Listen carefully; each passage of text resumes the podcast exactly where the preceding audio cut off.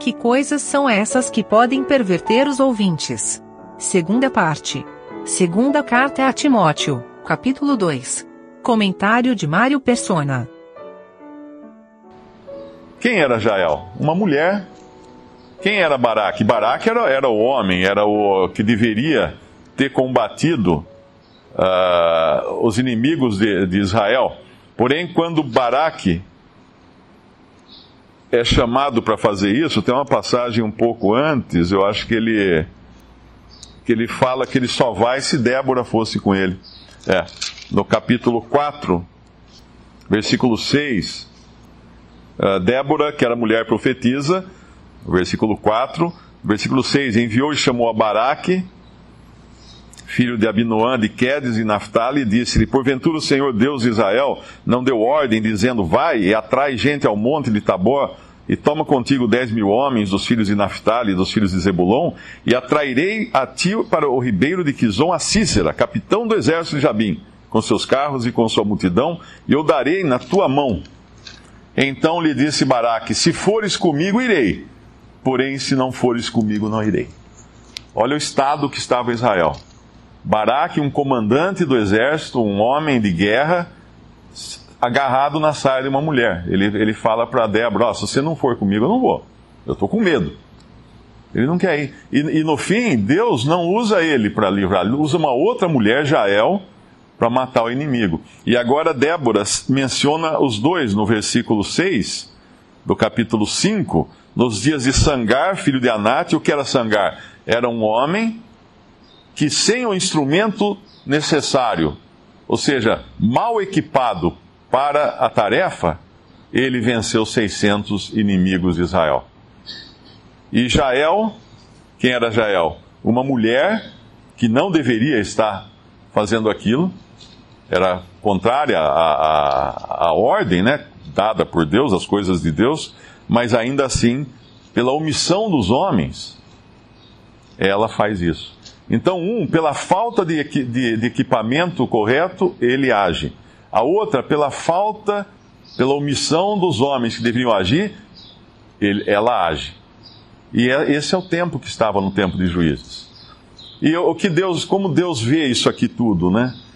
Uh, essas pessoas que tomam partido para agir, elas estão, obviamente, no, no coração de Deus. E os que se omitiram, esses são culpados de omissão. Mas ainda assim, lá na frente, quando Deus vai no frigir dos ovos, lá em, em Hebreus, quando Deus vai, vai mencionar aqueles heróis da fé, ele não fala de Jael, dessa mulher, ele não fala de Débora, ele fala de, de Baraque. Porque ali era, ali era a, a, a visão de Deus no sentido oficial da coisa, né? É, é, como quando nós falamos que o, o general fulano venceu as tropas inimigas. Talvez o general não tenha saído nem do escritório dele. Quem lutou foram soldados, mas oficialmente quem venceu foi o general. E aqui era uma situação assim.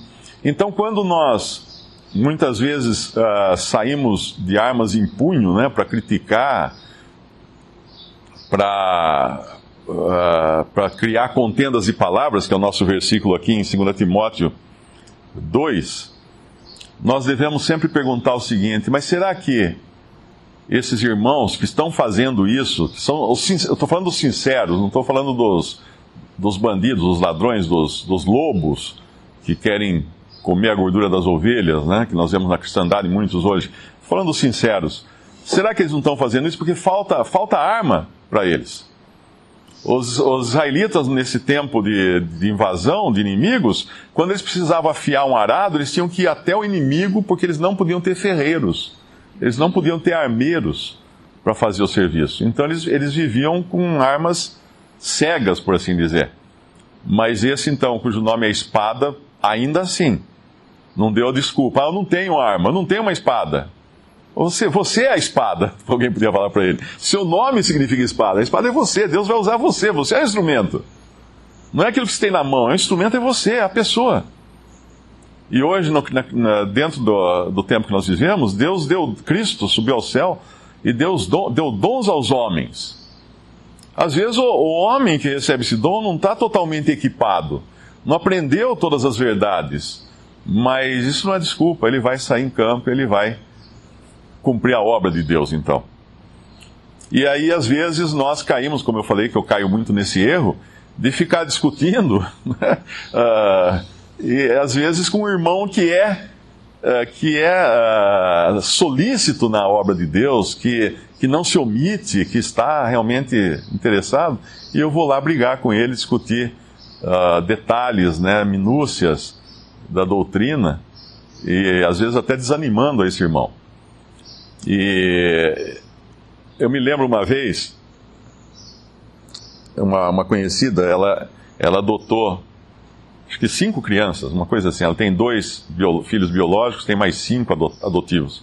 E ela contou né, que um dia ela estava na, na, rodoviária sentada e tinha uma senhora do lado dela sentada, assim, com roupa de crente, né? Aquela pessoa que você olha assim e fala assim, ah, essa aí deve ser crente, né? Aquele vestido, aquela, aquele cabelo, aquela coisa. E aí começaram a conversar, ela falou assim, ah, eu tenho, tenho sete filhos, eu tenho dois que são. Estavam falando de família, de filhos, né? Tenho dois que são biológicos e tenho cinco que eu adotei. Aí na mesma hora, a, a outra, a, a senhora que, que se dizia crente, falou assim: Ah, mas você não vai ser salva pelas obras. Ela falou: Mas quem está falando em ser salvo aqui? Eu estou só falando que eu tenho filhos, não estou falando em ser salvo. Então é, é aquela aquela crítica fora de lugar, né, que nada traz, nada edifica. E muitas vezes nós caímos nessa, nessas contendas de palavras, numa época quando as pessoas não estão andando nas estradas porque são perigosas os caminhos e não estão encontrando abrigo nas cidades ou nas aldeias, como estava Israel naquela época. E, e eu devo sempre prestar atenção: estou eu sendo tão solícito assim? Eu estou dando a desculpa que eu não tenho a espada? Uh, estou me omitindo, né? Vou, vou eu ser culpado de omissão porque o outro está fazendo a obra? Não. Eu tenho que sempre responder diante do Senhor essas coisas. O versículo seguinte, o 15. Esse sim é a responsabilidade agora daquele que conhece.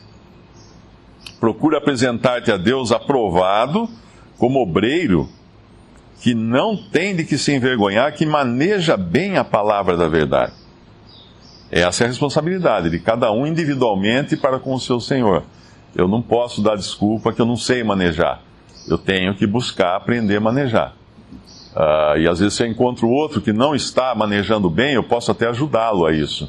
Mas não no espírito eh, da crítica, né, dos que uh, criam contendas de palavras, o versículo 14, mas no espírito de Débora.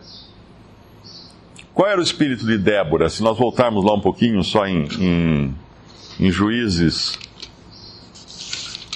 capítulo 5, versículo 7. Cessaram as aldeias em Israel, cessaram até que eu, Débora, me levantei por juíza em Israel? Não, ela não fala isso. Ela não declara a si própria uma juíza. Me levantei por mãe em Israel.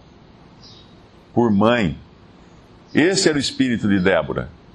Não era um, como Saul que queria governar sobre o povo e ou como os reis que nós vemos vários deles tomar as filhas dos povos, do povo para si. Não, essa, essa é uma mulher que ela se levanta para julgar Israel porque os homens se omitiam, mas ela se levanta em que espírito?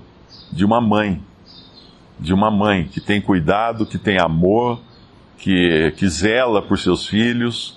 Esse é o espírito que nós devemos ter, de mãe. O manejar bem a palavra da verdade não é como manejar a espada do, do, do discípulo do Senhor Jesus manejou uh, na orelha do, do soldado, né? Foi, foi Pedro, né? Pedro. Ele manejou a espada, mas não era daquele jeito que era para manejar a espada. Ele arrancou a orelha. Aquilo que, aquilo que servia como. Uh, que servia para audição, ele destruiu. Nós lembramos a passagem né, lá nos evangelhos, quando ele sacando da espada corta a orelha do servo do, do, do servo do, dos, dos, sacerdotes ali do, da guarda e o que ele estava fazendo? Ele estava destruindo aquilo que é a audição, que é, e, e a fé vem pelo ouvir. Quer dizer, quando nós usamos da palavra de Deus, a espada da palavra, de maneira errada, nós simplesmente destruímos a capacidade do outro de escutar a palavra. E aqui são essas contendas de palavras que vão servir para perversão dos ouvintes, para arrancar a orelha dos ouvintes. Nós vamos usar do conhecimento que nós temos para não não como mãe, mas como alguém que corta orelhas. Em seguida, no versículo 16, vem os falatórios profanos. Agora vem a má doutrina, né, que é a, a palavra de Emineu e Fileto.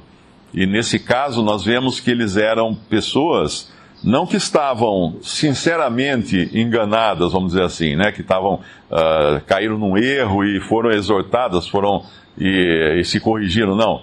Eles eram pessoas determinadas a corroer, a corroer a, a, a alma, né, o corroer a, o entendimento dos seus irmãos. Porque no capítulo, no, no, na primeira epístola, esse Meneu já é citado na primeira epístola. Ele já tinha sido, Paulo fala que entregou ele a, a Satanás, eu acho. Tem um versículo, é, capítulo 1, 1 Timóteo, capítulo 1, versículo 19: conservando a fé e a boa consciência, rejeitando a qual alguns fizeram naufrágio na fé. E entre esses foram Himeneu e Alexandre, os quais entreguei a Satanás para que aprendam a não blasfemar.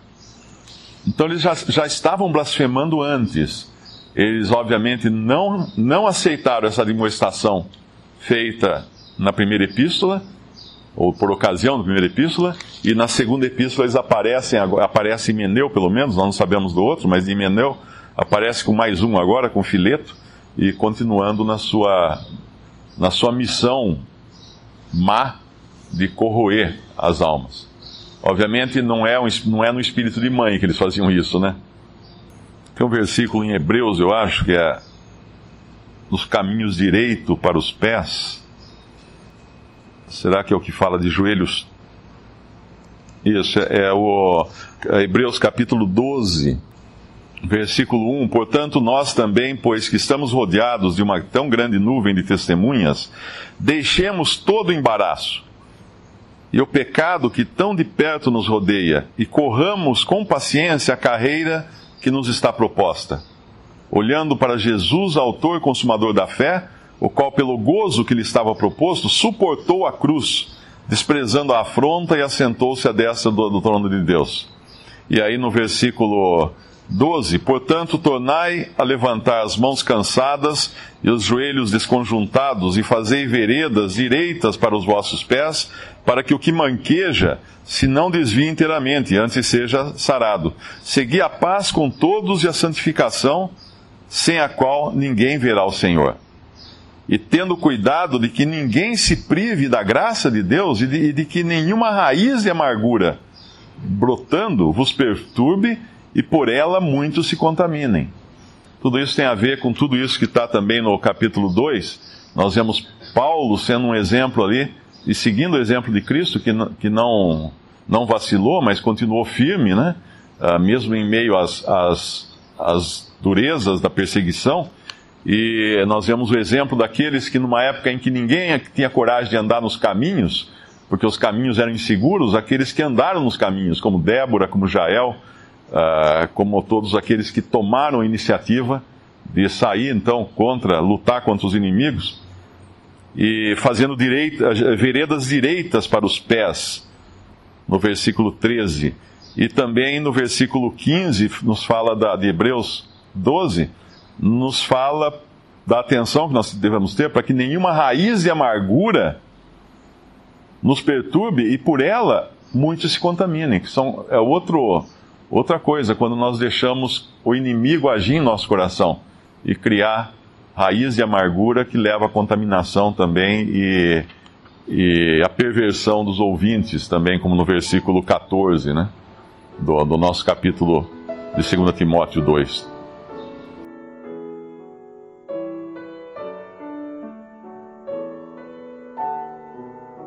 Visite respondi.com.br Visite também 3minutos.net.